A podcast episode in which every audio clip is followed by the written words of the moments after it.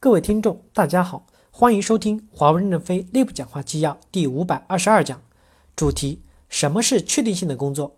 任正非在几内亚办事处的讲话。本文刊发于二零一七年十二月十三日。正文部分，我们绝大多数工作都是确定性的工作，包括市场与解决方案投标中，也至少有百分之七十到百分之八十是确定性的工作。几内亚办事处投标中可能有百分之九十以上的工作是确定性。只有一少数部分是不确定性的，即使解决方案可能其他国家与地区已经有这种场景比较成功了，那对你来说确定性的成分就提得更高了。对待确定性的工作，我们要及时、准确、精细地完成。我们常说放弗里特弹药量，那是对未知的战略领域的一种说法，不是浪费的借口。事实上没有这个名词，在明白的确定性领域，分毫都要计较的精细化管理，不能形成铺张浪费。管理水平、质量与成本。是一点一点的抠出来的。我们每个人都要在自己的领域精益求精，敢于承担责任，快速的认真处理问题。业精于勤，荒于嬉，形成于思，毁于随。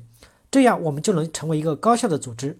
确定性的事儿可以个人负责制，许多事儿不要等到月底开碰头会来定。有时好像不发言是显示不积极，没事找些事儿来问，这就是极大的浪费。这就是我们的考核系统有问题。背影，看看那些埋头苦干的人的背影。我们要更多的关心那些踏踏实实埋头苦干的员工，不要看不见机会就比别人少。以客户为中心的目的是不要以领导为中心，并不是要大家无条件的满足部分客户不合理的要求，降低合同的质量，也不能没有客户的协商达成合同的变更而单方无理终止合同执行。部分新生社区网友跟帖：市场与解决方案投标中也至少有百分之七十到百分之八十是确定性工作。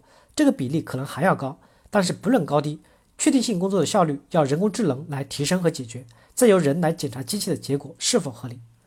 确定性业务是说结果可以预期，但并非结果就能自动化，就要减人增效。投标可能有部分历史可以参考，但本质而言还是个智力活动，是以客户为中心埋头苦干，而不是在内部没事儿找事显示自己的存在。这是老板讲的，应该不是单纯的只会埋头苦干。现在踏踏实实做基础平台能力构筑的少了，做业务做工作快赢的多了。为啥？平台辛苦两三年，就算有了业务结果，也是业务的。做平台的不是不被看到的，给一个做平台能力的升级加薪，经常被一句没啥业务成果就给否了，或者一句等业务结果出来再看。这样下去，基础能力平台越来越没人愿意干了。公司一些同事认为，确定性的工作就是简单的、机械的、可自动化的工作，是纯体力的劳动。所以，对承担这部分工作的兄弟定位就有偏差，随之在职级、待遇等方各方面配套有时候就会保守，往往会让真正踏踏实实工作的老黄牛吃亏。合同履行等阶段的网设、配置、报价的工作属于相对确定性工作，但往往因为产品设计本身、销售上市的配套、客户习惯以及框架规范性、稳定性等各方面的差异而变得不那么确定。这部分的工作往往并不简单，并不是单纯拼体力就可以搞定。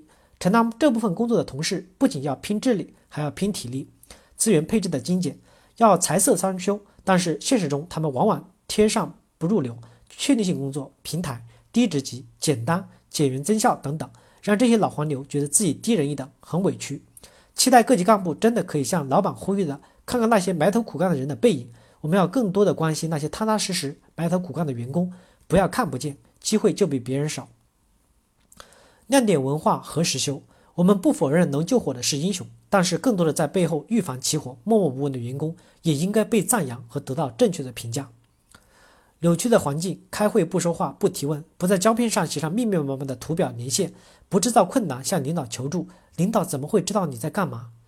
联想起近期发生的几个事情，确实如老板所说，就是因为不精通业务，导致确定性业务变成了不确定性业务。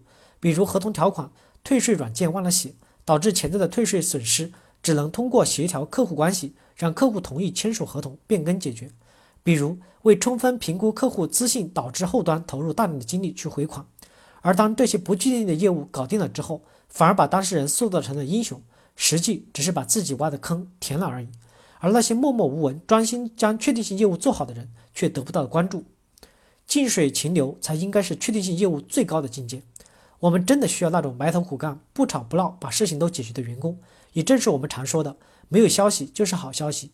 作为主管，应该漠视和批评那些常常围着领导绘声绘色讲述工作难度、淋漓尽致描述阐述功劳的人，主动去了解员工的工作实质，而不是看着等汇报，营造一种简单的员工脸只对着客户的氛围。很多问题都会被不起眼的民间高手解决的。这些年，我们多少次因为合同质量导致经营差，无奈与客户进行回谈，而每当回谈没有成效的时候，公司很多的领导都会以以生存线为底线为由。由单方面违约威胁客户，甚至直接撂担子。且不说这些领导完全把华为成功之法，客户之所以选择华为的东西丢到九霄云外，单说这些客户跟对着搞，也绝不可能保住生存的底线。最终的结果肯定是双输。遇到困难跟客户谈是必须的，但仅仅因为客户不同意更改已有的契约，就迁怒于客户，只会适得其反。当年华为还小的时候，多少次吃了客户的闭门羹，我们何曾抱怨过？最终都能通过自己的努力感化客户，敲开那扇门。在公司运营商业务转型压力大的背景下，一线往往因为利润有左倾的冲动，老板在这个时候清醒地提示大家，真是太及时。各级的 ATST 让我们的管理更规范化了，但同时也是一种官僚运作，很多事情必须等一个月一次的叉叉 AT 盖章，过了一天就得等下个月。有时好像不发言是显示不积极，没事儿找些事来问，这就是极大的浪费。现在很多内部的培训就是这种风气和导向，钱既要去赚，也要去省。省钱的过程可以让我们更有实力赚钱。当市场大环境出现变化，客户日子难过的时候，合同界面是不可能让我们有太多的盈利空间的。